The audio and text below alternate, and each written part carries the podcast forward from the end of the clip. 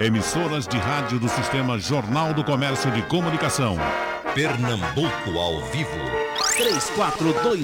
3421-3148. Rádio Jornal. Pronto, minha gente, nesse momento delicado que estamos vivendo, vamos começar com o Ministério Público. Pois não, Procurador Ayrton Saraiva. Bom dia, Geraldo. Bom dia a todas e todos os ouvintes. É um prazer estar aqui novamente. Pois é, nós estamos vivendo um momento complexo e, e do ponto de vista jurídico, a meu ver, nós estamos vivendo um momento gravíssimo. É, entre por várias razões, mas eu destacaria uma que voltou a ser notícia na semana passada, que é a existência de um inquérito judicial tramitando no Supremo Tribunal Federal, um inquérito que foi instaurado por, pelo ministro presidente do tribunal, que escolheu por sua própria vontade o responsável pelo inquérito, que é o ministro Alexandre de Moraes, e nisso já existe uma inconstitucionalidade, porque a Constituição diz que os juízes responsáveis pelos casos, em regra, devem ser sorteados. Esse inquérito não tem um objeto definido, ou seja, ele investiga os, os crimes ou o que se imagina que sejam crimes do jeito que o Supremo deseja. Esse inquérito tramita de forma sigilosa. Nesse inquérito não há participação do Ministério Público Federal, o que é uma outra aberração constitucional, a meu ver, porque todas as investigações criminais têm que ser supervisionadas, quando não diretamente conduzidas pelo Ministério Público, com o auxílio da polícia é, e nesse caso não há, pelo contrário, a procuradora Raquel Dodge já é, pediu o arquivamento desse inquérito. A jurisprudência do Supremo, ou seja, os precedentes do Supremo, dizem que quando o Procurador-Geral da República pede o arquivamento de um inquérito do Supremo, o Supremo é obrigado a arquivar, e nesse caso o ministro Alexandre de Moraes ignorou a, o pedido de arquivamento da, da Procuradora Raquel Dodge e continua com o inquérito. E o inquérito está é, realizando medidas invasivas, como buscas e apreensões, e até retirada de sites do ar, como já aconteceu, tudo isso sem requerimento do Ministério Público. É um inquérito para o qual o Supremo Tribunal Federal não tem competência. Competência é a capacidade jurídica de praticar um ato. E todo juiz, quando tem que realizar algum ato, a primeira coisa que ele tem que examinar é se ele próprio tem competência para aquilo. Um juiz de direito, por exemplo, de Pernambuco, não pode decidir uma questão do Estado de Minas Gerais, por exemplo, é, em princípio. É, nesse caso, o Supremo não tem competência para realizar esse inquérito, porque as pessoas investigadas não têm foro por prerrogativa de função no Supremo, ou seja, não tem foro privilegiado no Supremo. São cidadãos cidadãos comuns que deveriam ser investigados, se fosse o caso, na primeira instância. Então, o Supremo está realizando investigações sigilosas, sem objeto definido, com ofensa à, à regra de distribuição dos juízes, sem ter competência para isso, sem participação do Ministério Público e tomando medidas de por iniciativa própria, como a gente diz na linguagem jurídica, medidas de ofício. Isso é, voltou a acontecer na semana passada com a busca e apreensão na casa do ex-procurador-geral da República, Rodrigo Janot. Mas o problema antecede isso. Eu não estou mencionando isso porque eu trabalhei com o Rodrigo Janot, de fato trabalhei, nem pela relação de amizade que eu tenho com ele. Esse problema, esse inquérito foi instaurado em março de 2019 e desde então ele vem inconstitucionalmente eh, realizando essas medidas. Rodrigo Janot foi apenas a última vítima desse inquérito. Então é muito preocupante que nós tenhamos uma investigação com tantas inconstitucionalidades sendo conduzida exatamente pelo órgão que a Constituição diz que é o guardião da Constituição. Eu acho que a sociedade, eu fiz questão de mencionar isso, porque eu acho que a sociedade brasileira precisa estar atenta à existência desse inquérito, que é uma quebra grave da ordem democrática no Brasil, da ordem constitucional no Brasil. E como se trata de atos praticados pelo Supremo, nós não temos a quem recorrer. Existe já um mandado de segurança e existe também um habeas corpus eh, no próprio Supremo contra esse inquérito, que tem que ser levado ao plenário, para o plenário, ou seja, a totalidade do tribunal julgar, e o ministro presidente até agora não levou. E para fechar essa, esse conjunto de inconstitucionalidades, é um inquérito para apurar possíveis crimes contra os próprios ministros do Supremo, ou seja, eles são as vítimas dos crimes que estão sendo investigados. Você pode imaginar que um juiz que é vítima de um crime investigue o crime? Isso não, o juiz, a vítima do crime é impedida de atuar em qualquer processo que diga respeito a esse crime, por motivo evidente. Então, é, é um festival muito grave de ilicitudes que estão sendo praticadas nesse inquérito do ponto de vista jurídico. E como abre o nosso debate o doutor Célio Avelino? É, Geraldo, bom dia. Cumprimento meus colegas de bancada. Muita honra para mim estar debatendo com o procurador da República, com Francisco Queiroz, meu amigo. Eu concordo com com o que o doutor Eto falou. Mas vou mais além. Esse inquérito instaurado no Supremo Tribunal Federal, ele é, na minha visão, inócuo. Porque vai agora na ação penal. A ação penal é privativa do Ministério Público. E aí? O Supremo, por mais autoridade que tenha, por mais poder que, que tenha, ele não pode instaurar ação penal. Só quem pode instaurar uma ação penal é o Ministério Público. Então fica nada. Faz o que quer para nada. Apenas alguns constrangimentos que vai nesse caminho. Acredito, eu, eu tenho muita fé na nossa justiça, apesar desses percalços. Mas o que eu acho, assim, grande falha do Supremo Tribunal Federal, mas grande mesmo, que ele é o guardião da Constituição e viola a Constituição, é a prisão em segunda instância. Isso é um absurdo, um estupro à Constituição. A nossa Constituição diz que ninguém será considerado culpado até o trânsito em julgado da sentença penal condenatória. Trânsito em julgado, Geraldo, é quando daquela sentença não cabe mais nenhum recurso. Absolutamente nenhum. Aí transita em julgado. O artigo 283 do Código de Processo Penal diz as espécies de prisão que tem. Diz assim: ninguém poderá ser preso senão em flagrante delito. Todo mundo sabe o que é isso. Ou por ordem escrita e fundamentada da autoridade judiciária competente em decorrência de sentença condenatória transitada em julgado. Ou no curso da investigação do processo em virtude de prisão temporária ou prisão preventiva. Fora disso, não pode. E o Supremo discutiu isso, é, autorizou, alguns juízes entendem como obrigou. Então tem juiz agora, é, tribunal confirmando a sentença, expedindo o mandado de prisão, nem deixa, nem deixa exaurir a instância, a segunda instância. Está para voltar a agenda novamente? Está. Diante dessa confusão toda, será que volta? Acredito que o Supremo vai corrigir esse absurdo. Eu acredito. Uhum. Dizer, é, não é, Geraldo, é, maior rigor na aplicação da lei, o maior rigor na lei que vai inibir a criminalidade. O que tem que ver, e todo mundo reconhece isso, é a morosidade da justiça. Isso é desde início, desde menino que eu vejo falar que a justiça é morosa. Então tem que dar jeito. Hoje você tem processo judicial eletrônico que facilita, que anda mais. Na Justiça Federal, já o processo penal é eletrônico. Na estadual, não, é físico ainda. Então os processos se arrastam dois, três, quatro, cinco, dez anos. É absurdo isso. Então tem que ver a morosidade da justiça, tem que ver modernização, tem que acabar. E aí os meus amigos vão ficar com raiva de mim, meus amigos da magistratura, do Ministério Público, eu também sou do Ministério Público. Férias em dobro. Nenhum trabalhador tem férias em dobro. A magistratura tem, o Ministério Público tem férias em dobro. Por quê? Aí diz assim, não, porque o juiz e o Ministério Público é 24 horas por dia, é juiz e Ministério Público.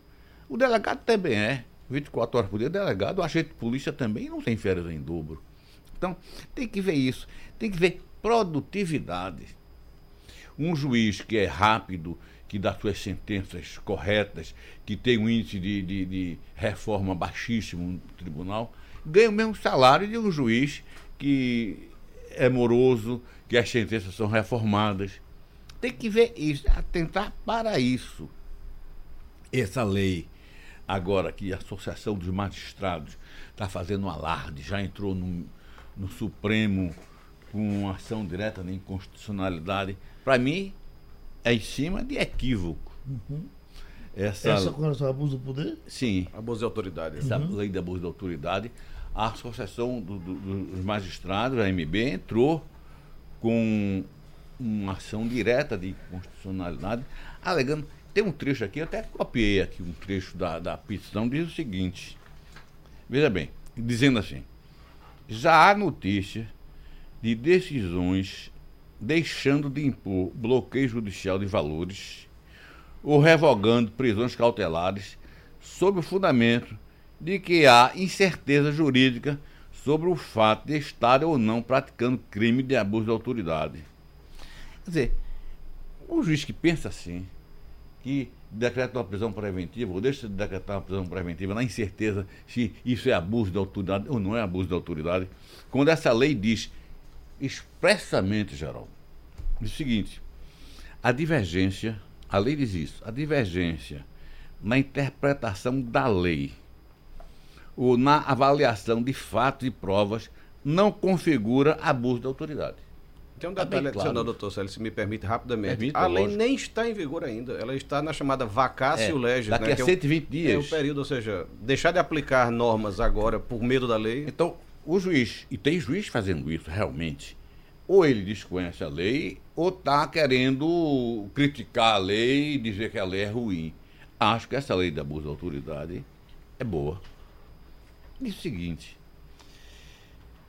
essa, as condutas descritas nesta lei constituem crime de abuso de autoridade quando praticada pelo agente com a finalidade específica de prejudicar outrem ou beneficiar a si mesmo ou a terceiro, ou ainda por mero capricho ou satisfação pessoal.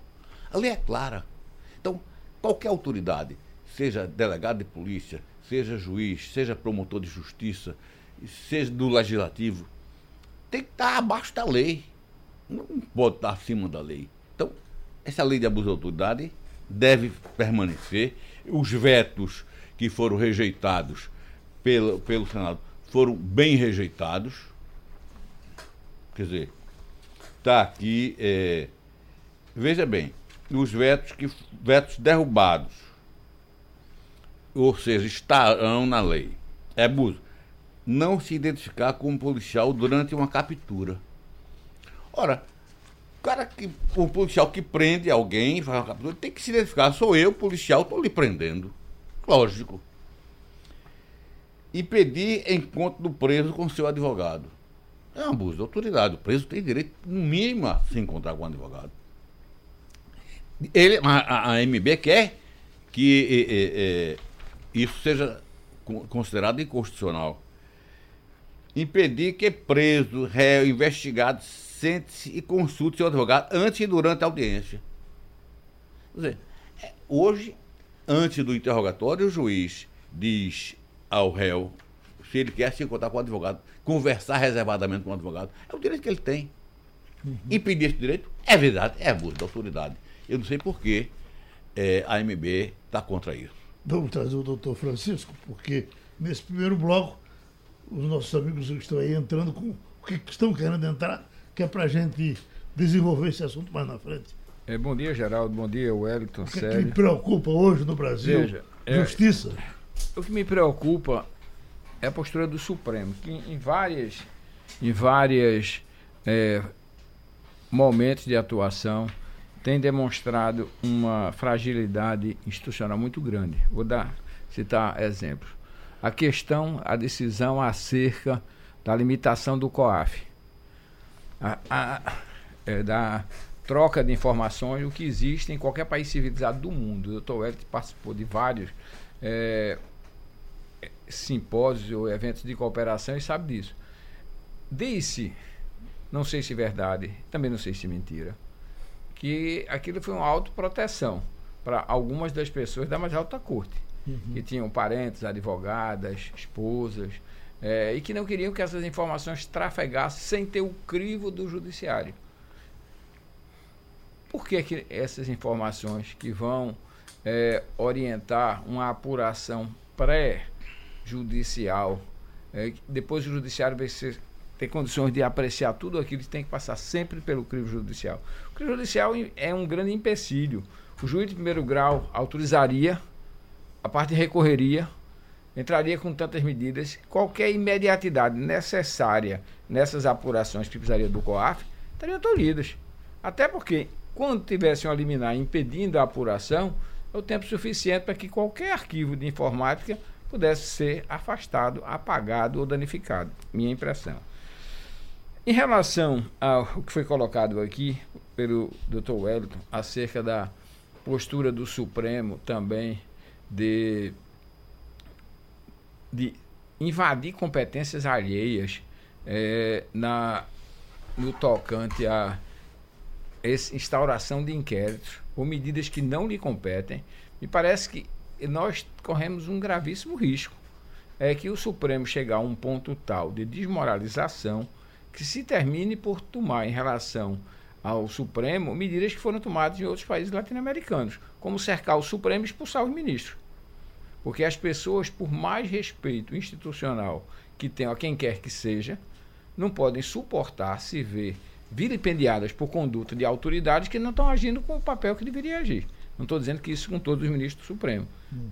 É, mas em, se a, a, sociedade constata que o Supremo in, é, a, a, autoriza a expedição de inquérito, é, a, o início de inquérito, o ministro-presidente, violando a lei, indica um relator, o ministro, o ministro presidente determina que o COAF não possa fazer o que tem papel. O, COAF foi desmoralizado numa combinação de ação do judiciário com, com o executivo, transformou numa unidadezinha vagabunda do Banco Central, inclusive com a nomeação dos conselheiros passando a ser de pessoas que nem são da estrutura pública, usando ser livremente indicados pelo presidente do Banco Central.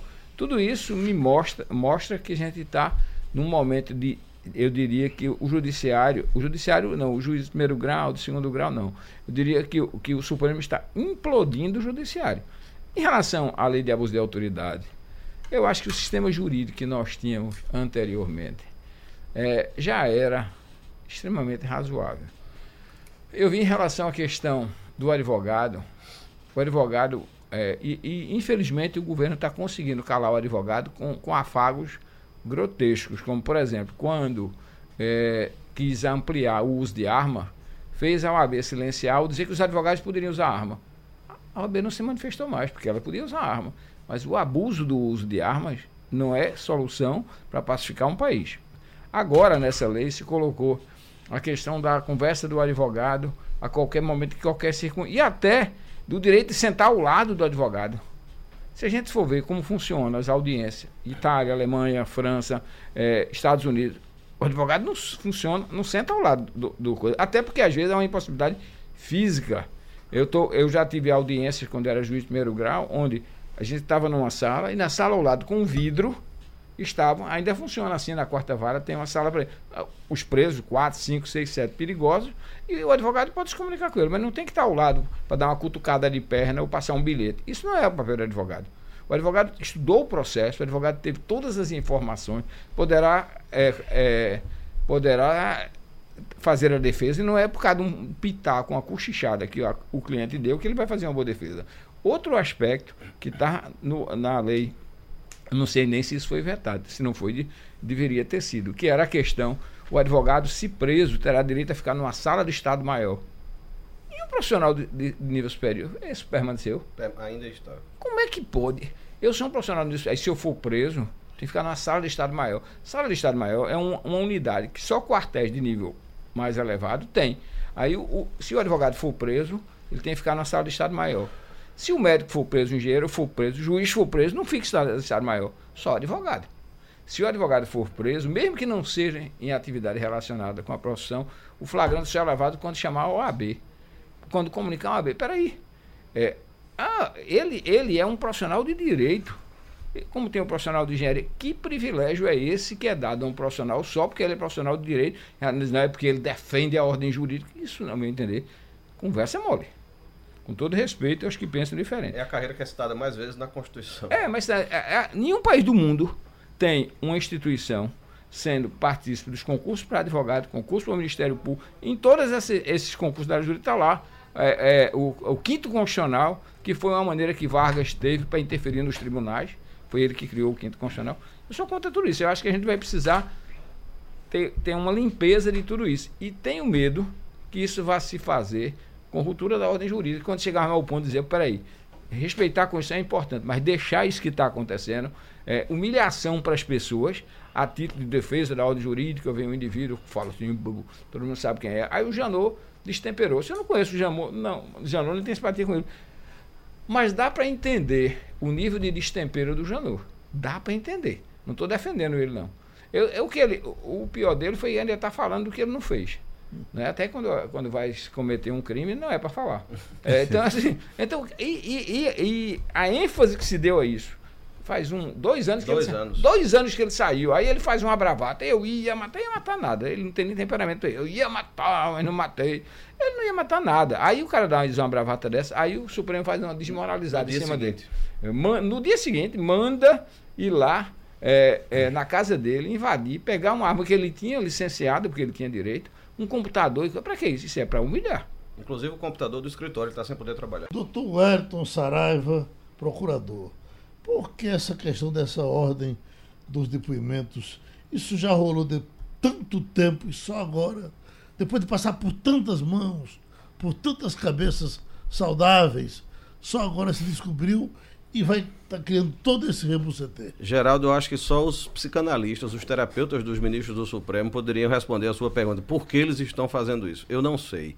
É, o que eu sei é que essa, essa, esse, nós estamos falando, né, para que talvez algum ouvinte não tenha entendido qual é o nosso assunto, do julgamento que começou na semana passada, em que o Supremo Tribunal Federal considerou o seguinte: se houver num processo dois ou três ou mais réus, se um deles for colaborador, tiver feito uma colaboração premiada com o Ministério Público, na hora do processo em que o réu, o advogado do réu, vai apresentar as alegações finais, que são a última petição que o advogado apresenta antes da sentença, na primeira instância, o Supremo entendeu o seguinte: bom, se um réu é colaborador, ele tem que apresentar as suas alegações finais primeiro, e depois os outros réus têm que ter a oportunidade de apresentar as suas alegações finais depois, para saber o que o advogado do colaborador disse nas alegações finais do colaborador. Doutor só pra, isso está amarrado na Constituição Isso- ou é uma coisa da prática que... Não diz? está amarrado em lugar absolutamente nenhum. É, não existe. Veja. Mas não tem uma prática de ser assim. Nunca houve isso, Geraldo Freire. Nunca houve isso. Nós temos leis que falam de formas de colaboração de réus com o Ministério Público desde 1990. A primeira lei que tratou disso foi a chamada Lei dos Crimes Hediondos, que é a Lei 8.072 de 1990. Ela já previa uma espécie de prêmio, uma espécie de benefício para o réu que colaborasse com a investigação e trouxesse elementos para responsabilizar outros réus ou para facilitar a descoberta do crime. Então, houve várias leis. Em 2015, veio uma nova lei que aí, pela primeira vez, regulamentou de forma mais detalhada essa, essa figura chamada colaboração premiada, que diz que um determinado réu ou investigado pode negociar com o Ministério Público e, se der informações relevantes para o Ministério Público, o Ministério Público pode propor redução de penas e outras vantagens. Isso existe em vários países. É um modelo bem sucedido nos Estados Unidos, por exemplo, é, que se, é conhecido como modelo de justiça negociada, porque abrevia os processos e permite descobrir alguns esquemas criminosos que de outras maneiras não seriam descobertos. Aí, muito bem.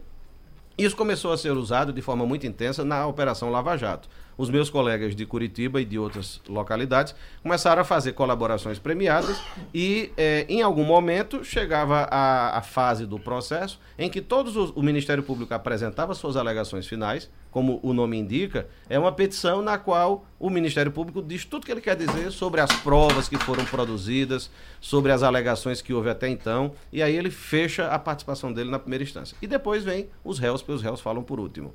Aí os réus também, por meio de seus advogados, apresentam essa petição chamada alegações finais. Aí o Supremo agora, é, vinte e tantos anos depois da primeira lei que tratou disso, e, quatro anos depois da lei de organizações criminosas, que foi essa lei que regulamentou melhor a colaboração premiada, o Supremo vem e tira de uma interpretação que ele faz da Constituição o dever, ou melhor, o direito dos demais réus de falar depois dos réus colaboradores.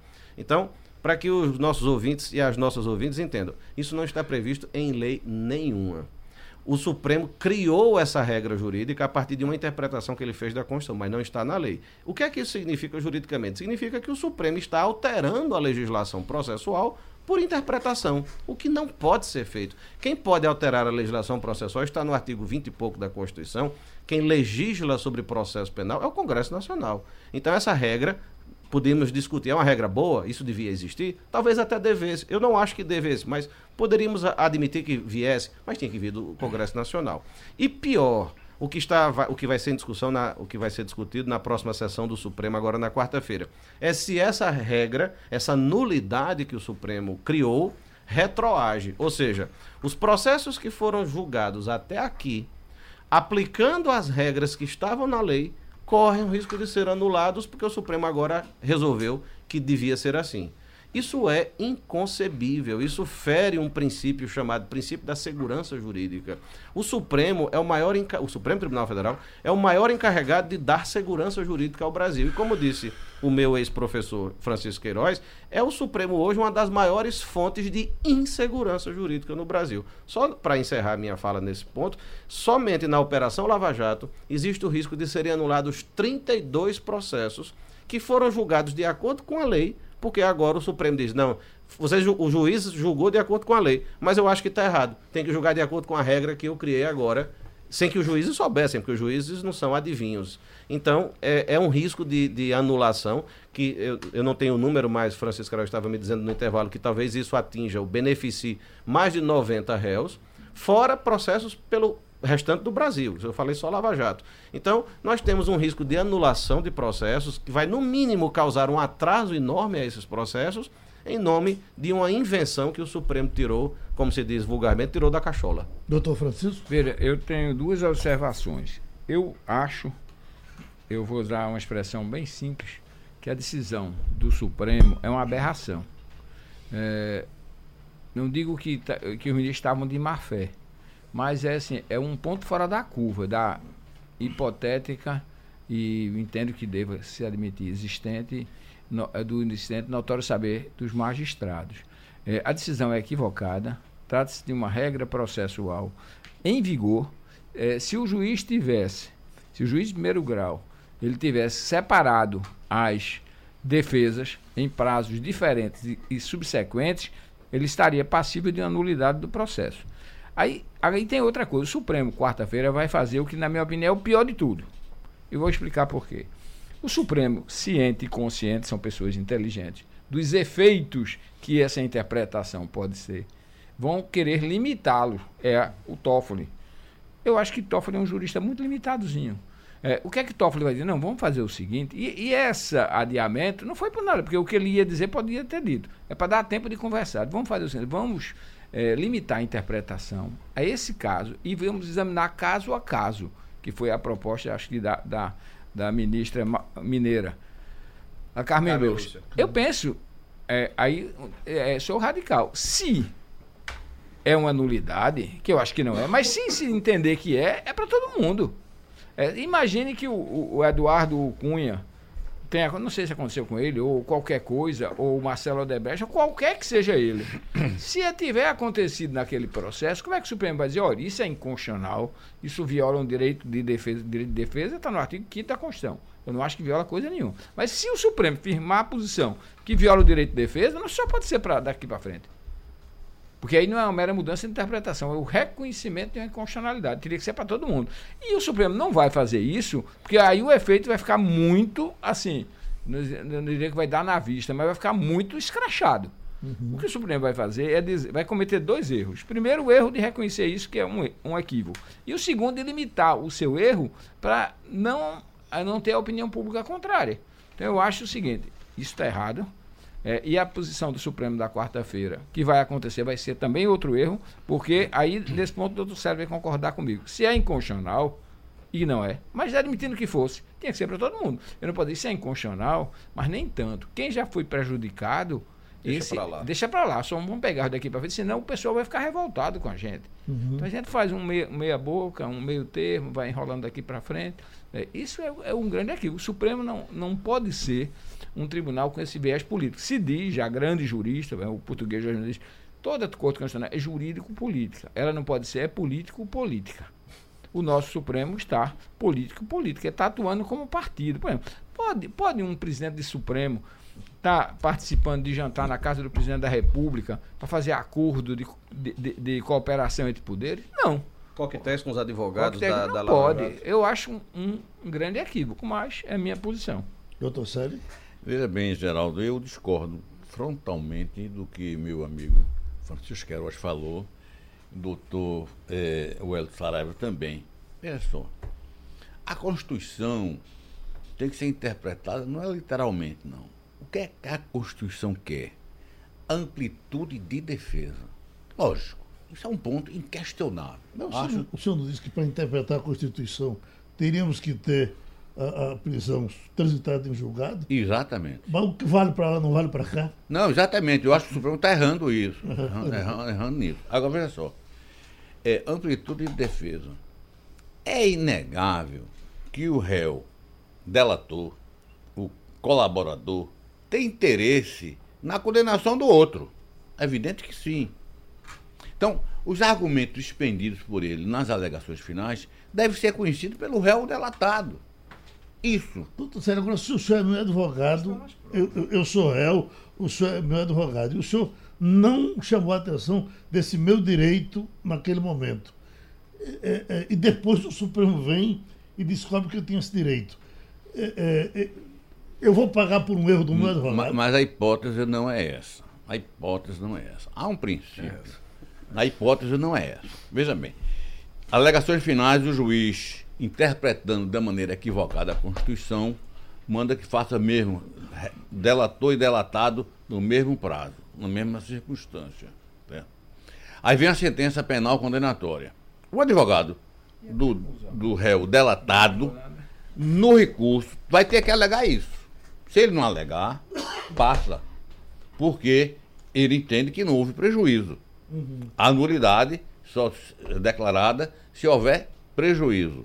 Então, se o, o delatado, o réu delatado, nas suas, no seu recurso, na sua apelação, não levanta essa hipótese, é porque ela não existiu. Então não vai dar Então não vai dizer nada. Né? Agora, se o advogado levanta isso, diz, olha, eu falei depois, a sentença veio, e baseando-se nas, na argumentação do delator.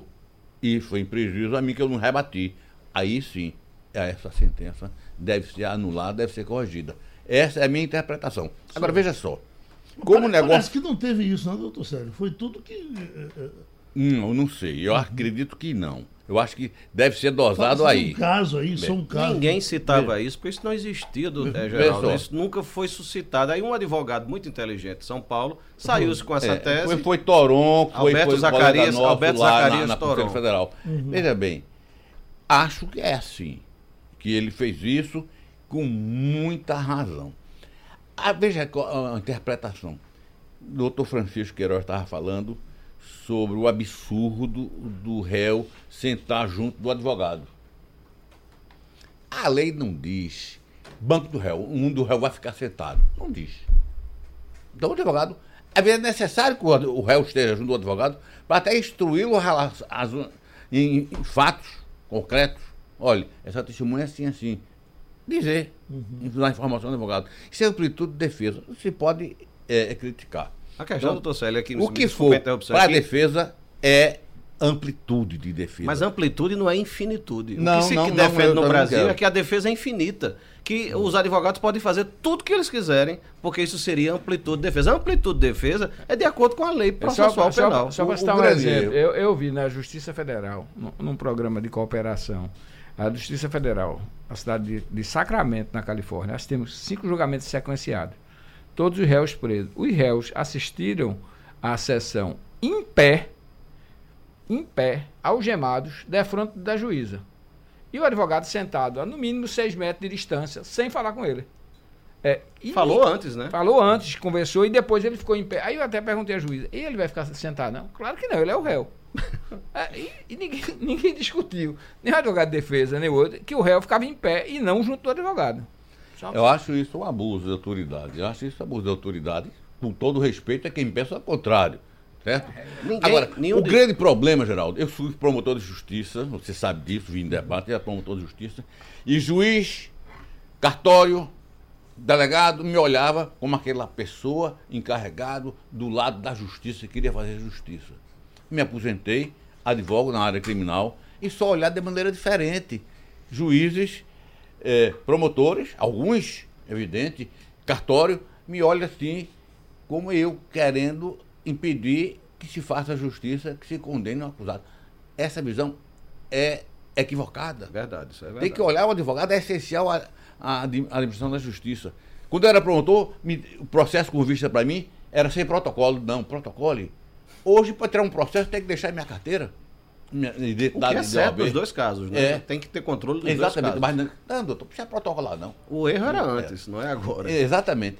Então, essa visão tem que ser modificada. O advogado, ao lado do Ministério Público, ao lado da magistratura, é essencial à administração da justiça. Nisso nós concordamos, doutor Célio. O advogado é importantíssimo. É. Nenhum de nós aqui está Mas não querendo pode ter essa diminuir. visão do advogado Claro. criminalista. Só se sabe o valor do advogado criminalista quando se é quando se acusado. precisa dele. É verdade. Aí, pronto. É verdade. Nisso nós estamos de pleno acordo. Ninguém quer reduzir a importância do papel dos advogados, nem menosprezar os advogados. A função do advogado é nobre até não poder mais. Eu diria o adjetivo nobilíssima. Doutor Francisco, para a gente que, o leigo, vendo eh, esse, essa contenda Supremo contra Ministério Público, uma, uma briga não do Supremo, mas que foi por muito tempo de Gilmar Mendes, depois Lewandowski parece que entrou no ritmo, Carlos, eh, eh, o, o, o, Colo Melo, É, a- É, Marco parece- Aurélio. Marco Marco Aurélio, Marco parece Aurélio. que também acompanha e tal. E, e esse, me parece que essa coisa vai esquentar agora, porque eh, não é a primeira vez, nem a segunda, que Gilmar Mendes chega e diz que são gangsters, são. Calhordas, Calhordas. gentalha, eh, E, e corruptos. chegamos nesse. Essa discussão se acaba agora? Ele diz coisas que se outros dissessem com ele, o, o ministro, o presidente, já tinha mandado um Sem inquérito. dúvida. né? É, eu, eu penso o seguinte: a Lava Jato cometeu equívocos, sim. Na minha opinião, o maior equívoco da Lava Jato foi da concentração de competência. Eu acho que metade daqueles processos não deveriam ser em Curitiba, mas é uma discussão imensa. Eu acho que ela teve mais acertos do que erros. É, e eu acho que o ministro, o ministro Gilmar, funciona, parece mais um advogado de defesa. É, tanto é que a maior parte das decisões que, eh, de Curitiba foram confirmadas pelo Tribunal da Quarta Região, que, na minha opinião, é um dos melhores tribunais do país. Então, dizer que, que aquilo foi tudo uma armação para isso, para aquilo, eu não concordo. Eu acho que alguns excessos aconteceram, evidentemente aconteceram. Eh, o Dallagnol cometeu equívocos, o Dallagnol cometeu equívoco, mas eu penso que o Supremo Tribunal Federal, eh, sobretudo, não o Supremo, parece a instituição, o Gilmar, ele parece que está preparando o espírito para posição, para decisões, eh, digamos, desmoralizantes da Lava Jato, sob o argumento que eles, inclusive, já vinham avisando dos erros da Lava Jato. Eu penso que, eh, que isso não é bom. Eu penso que o- o- alguns equívocos que tenham acontecido, eles não são suficientes para, no meu entender, para nulificar os processos. Ou pelo menos a maior parte dos processos. Algum no meio eu não conheço eh, a maioria deles, conheço alguns. Eh, vou dar um exemplo concreto. Eu votei em Lula em, do- em duas eleições. Eu votei em Dilma. Eh, fui advogado de Dilma, ainda num processo que está em Curitiba. Preparei parecer naquele caso do impeachment. Acho que ela foi vítima de uma tremenda maracutaia. Mas acho que o processo, por exemplo, do triplex, se qualquer juiz julgasse o processo do triplex com a tarja preta em cima do nome de Lula, condenaria. Eu acho que as provas são muito fortes. Condenaria. É, é, se aí diz, não, mas outro já cometeu, é, apropriou-se de 100 milhões, outros 150, e o dele era 1 milhão. Bom, eu não posso é, eximir a responsabilidade porque o, o, o ilícito foi de 1 milhão de reais, porque outros cometeram de 1 milhão, é, de 500 milhões, 300 milhões. Acho, acho que está havendo. O Brasil está muito é, fragilizado por essa fragmentação de opiniões e que leva a que as pessoas afastem a racionalidade e passam a decidir pelo emocional e pela posição política. Acho que isso é muito ruim. É muito ruim. E é o, que, o quadro que a gente está vendo no Brasil. E me parece que vai ser melancólico é, se o final da, dessas apurações da Lava Jato for uma grande pizza. Vai ser, se assim for, uma repetição de todo é, tudo aquilo que aconteceu nas mãos limpas italianas, onde se combateu corrupção que havia na esquerda, a da direita foi relativamente poupada. Ao final de tudo, amenizou-se e quem saiu bem, Berlusconi. Doutor Sertão partindo para isso? Eu, eu não, eu acredito que não. Veja bem, eu quero cumprimentar Francisco Queiroz agora, que ele disse que votou em Lula duas vezes, votou em Dilma, e reconhece, um dos poucos pessoas que votaram em Lula, reconhece que esse, a condenação de Lula é justa. Quer dizer, julgando esse processo com a tarja preta no nome Lula, condenaria. Porque tem provas abundantes. Eu estou repetindo o que ele disse, porque eu não conheço esse processo. repito o que ele disse. Agora, eu que eu não posso é, é dizer que o Supremo está errando tudo. Não posso dizer, a minha convicção, doutor Saraiva, doutor Wellington, que a decisão do Supremo vai prejudicar, foi direcionada para prejudicar a Lava Jato, a Operação Lava Jato. Não. Reconheço, como Francisco reconheceu, é, os equívocos cometidos na Operação Lava Jato. Inclusive questão de competência. Muito. Mas se você fizer um balanço, acho, eu, com honestidade, que a Lava Jato acertou no atacado e errou no varejo. Os erros são menores do que os acertos, muito. Então, é, agora, dizer que o Supremo, ao dizer que essa prova ilícita do COAF errou, não, acertou. Discordo. O COAF não pode fazer investigação, ele tem que mandar para o Ministério Público uma conta que ele acha que teve uma movimentação atípica. E é isso que ele faz, mas ele não Célio. pode, Mas ele não pode fazer, por exemplo, Ele não faz, nunca fez. a movimentação atípica de, de Geraldo. Aí manda. Aí diz assim, quem depositou na conta de Geraldo foi A, foi B, foi C que trabalha com ele. Aí não pode.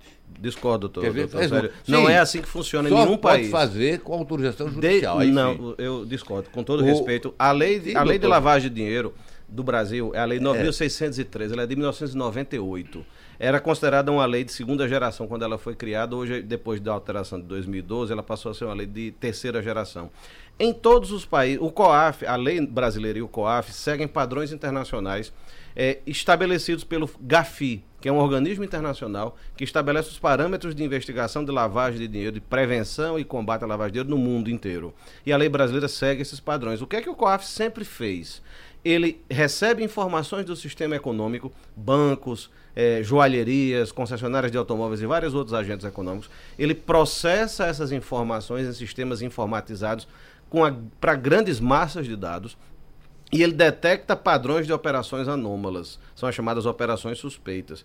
Quando ele detecta esses padrões, se não houver uma explicação, uma explicação inicial para isso, ele informa ao Ministério Público e à polícia. O que ele, ele não faz investigação criminal, nem nunca fez. Não há caso de informação. Agora, como os sistemas do COAF têm grandes massas de dados, às vezes eles detectam, por exemplo, S- Lúcia da Silva tem uma, uma movimentação anômala. E essa, a- ela recebeu, um, ela tem uma renda de 5 mil reais e ela recebeu um depósito de 200 milhões de reais na sua conta. Isso é obviamente anômalo. E aí o COAF verifica na sua base de dados que aquele depósito veio da empresa ABC Limitada, com sede num paraíso fiscal. E o COAF informa isso para o Ministério Público. Quem vai investigar é o Ministério Público. Então eu discordo, doutor Célio, quando ele diz que o COAF não pode informar quem depositou na conta de alguém. Isso é, só uma informação preliminar, que É. é, em todos os países é assim que se A faz. informação é atípica.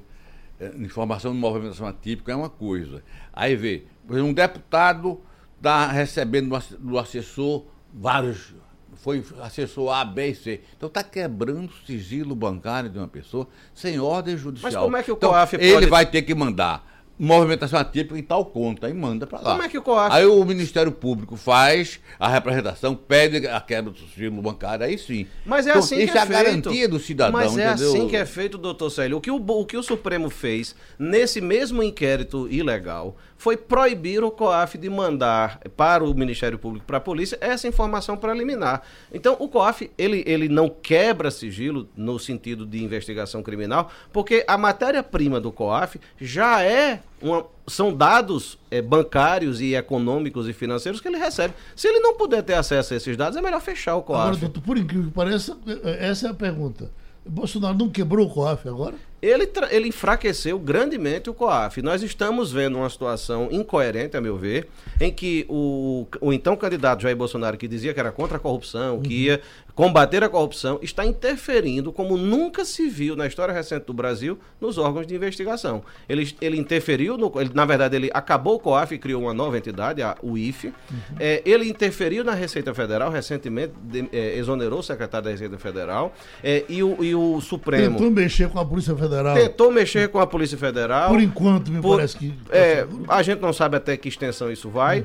E escolheu um procurador-geral da República fora da lista dos procuradores. Então, está havendo uma. Fora da lista dos procuradores, não. Fora da lista da Associação Nacional Que é- dos que é a lista que é dos é do procuradores. Ministério Público. É Muito diferente. obrigado, amigo.